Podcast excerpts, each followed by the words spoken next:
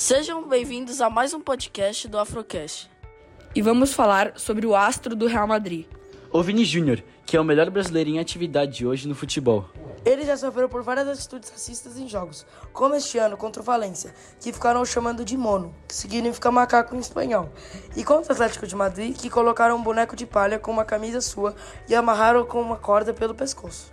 Nascido em 2000, Vinícius José Paixão de Oliveira Júnior, mais conhecido como Vini Júnior, Foi revelado nas categorias de base do Flamengo e se destacou por sua habilidade no futebol e conseguiu conquistar Seu sonho de jogar na Europa? No Real Madrid, maior time do mundo, mas sua história não foi fácil.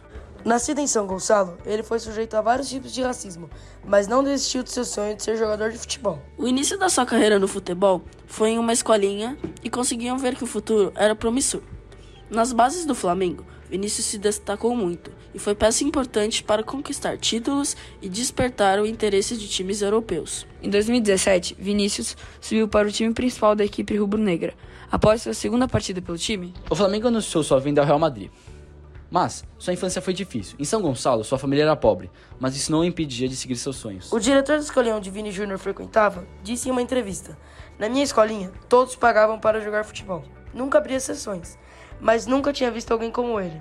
Era de família pobre e pagava de outra forma, com sua felicidade ao jogar bola. Quando tinha 16 anos, entrou para a base do Flamengo e fez história, tanto em seu time quanto em sua cidade. Vini Júnior ajudou vários cidadãos brasileiros com a fundação do Instituto Vini Júnior, em sua cidade natal, São Gonçalo. o Instituto colabora com o combate à falta de escolaridade, tecnologia como ferramenta de ensino e ajuda na vida esportiva de várias crianças periféricas e majoritariamente negras. Assim, Vini Júnior conseguiu fazer história por onde passa, sendo influência tanto no futebol quanto fora dos gramados. Vini Júnior, apesar de tudo que ele passou, conseguiu superar as dificuldades, venceu as batalhas próprias, conseguiu superar e, acima de tudo, mostrou quão importante ele foi para a implementação antirracista no Brasil, desenvolvendo sua instituição, uma prática antirracista.